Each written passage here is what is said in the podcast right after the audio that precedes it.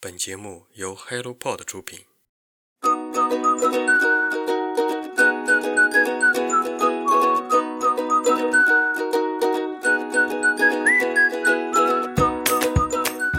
Hello，大家早上好，欢迎来到晨间舒适，我是你们的雪茄。早安啊！今天又是和我一起度过的十分钟。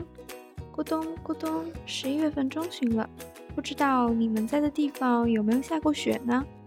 南方的天气还算暖和，每天中午都有晒太阳的闲者时间。希望这一周不要那么忙碌，我们都能好好生活。冬天呢，就该一起吃火锅，窝在被窝里睡懒觉。下面由我来给大家介绍本期的新书速递。《寻踪索姆河》，作者杰夫·戴尔，浙江文艺出版社，译者康素香、周燕。战争若不是由墓园、战壕、迷雾、仪式、雕塑和诗歌所合谋编织，它的实质又是什么？《寻踪索姆河》描绘作者从旧相册里外祖父的照片中追寻索姆河流域的那场战争。去拜访旧日战场和战场纪念馆的经历，并陈列了一众和战争有关的图像、影像、诗歌文本。在这样的过程中，分析它们，解构它们，试图从中找到战争被描述和澄清的线索。在战争还未开始之前，战争的集体记忆就已经在官方话语中所塑造。杰夫·戴尔用长诗一样时而繁复、时而干脆的语句，带读者步入往日的战壕。打开关于大战记忆的谜团和修辞结构，他用自己的方式向我们展示现代的人类和大量余震所产生的种种关系，以及我们应该如何审慎去理解这些关系。杰夫·戴尔1958年出生于英国，在写作风格极其独特，涉及音乐、摄影、电影等多个领域，并将小说、游记、传记、评论、回忆录等题材融为一体，形成了奇异而迷人的杰夫·戴尔文体。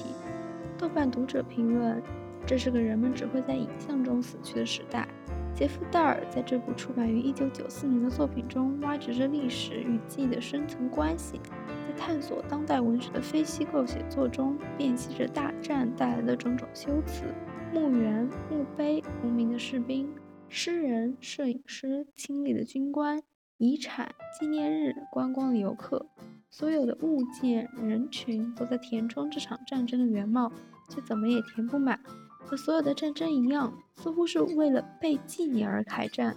所有的行为都是为了被留住而纪念。但在纪念的背后，该有的反思和禁止从未被认真对待。或许这也是索姆和战争带来的杀戮迟迟不散的缘由，因为战争之心从未止息。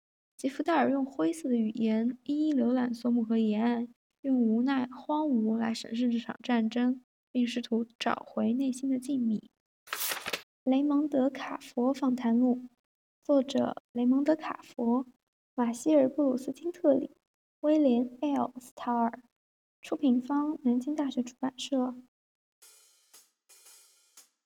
当卡佛谈论自己的时候，卡佛在谈论什么？雷蒙德·卡佛，美国二十世纪下半叶最重要的小说家，小说界简约主义的大师，是继海明威之后美国最具影响力的短篇小说作家。当我们谈论爱情时，我们在谈论什么的作者？雷蒙德·卡佛访谈录是首度译成中文的卡佛访谈合集，精选他去世十多年前接受的二十三篇重要采访。清晰完整地刻画了这位作家的创作理念与创作发展脉络。在这些访谈中，传奇卡佛抖露了一身标签，特别是极简主义标签，便会说话，声音轻柔的大块头男人，真诚地讲述接地气的故事。钓鱼、打猎、早婚早育、打工挣钱、酗酒戒酒、写作教书、投稿退稿，他对自己热爱的契诃夫、海明威、福楼拜等人不吝赞美。我们来看一看这本访谈录中记录的卡佛回答的问题。我以为放下书本后必须去改变自己的生活，不过那是不可能的，不可能走出家门成为另一个人，或过上另一种生活。我觉得文学能够让我们意识到自己的匮乏，意识到生活中那些贬低我们的东西，那些已经贬低我们的东西，并让我们认识到成为一个人。超越一个人，让自己变得更好所需要付出的代价。我觉得文学能让我们意识到我们并没有活到自己的极限，但我并不知道文学是否真的能改变我们的生活。我真的不知道。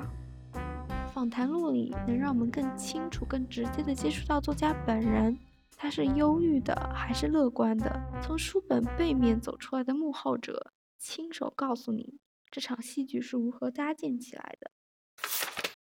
被抹去的历史。作者玛丽萨拉索，出品方万有引力。副标题：巴拿马运河无人诉说的故事。如果说拉美是美国的后院，那么巴拿马就是大门。我印象中关于巴拿马的这条运河记忆少得可怜。然后我意识到，正如本书的副标题一样，它是被抹去了。一条运河的建造绝对不是一段简单的历史，就类似中国始建于春秋时期的京杭大运河。后来隋朝继续开运河，不仅仅有经济方面的动机，也有政治方面的。而巴拿马运河的开通可以说更具世界性。巴拿马运河一直被视为美国在二十世纪的辉煌成就，凭借在政治、经济和技术上的现代性。美国征服并改造了恶劣的自然环境，成为西方先进文明治理的落后地区的标杆项目。然而，这一文明与技术的成果更像是修辞上的胜利。在西方文明论盛行的年代，美国为了确立占领巴拿马运河的合法性，成功的将拉美这个民主政治先驱之地描绘成不开化的野蛮大陆，抹去巴拿马文化和政治上的现代性。将这个先进富饶的商贸王国塑造成贫穷落后的荒蛮之地，将殖民、破坏和侵占美化成文明的救赎。哥伦比亚国立大学历史学教授玛丽萨·拉索根据大量未被披露的原始档案资料和私人回忆，还原了一个被美国商业和政治野心抹去的世界，描述了运河区真实的日常生活图景。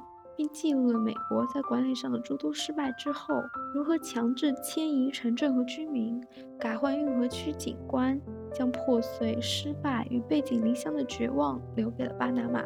它揭示了西方中心主义如何将世界分割，构建成发达文明的西方和落后蛮荒的非西方，而这一虚构的观念又如何统治了现代世界。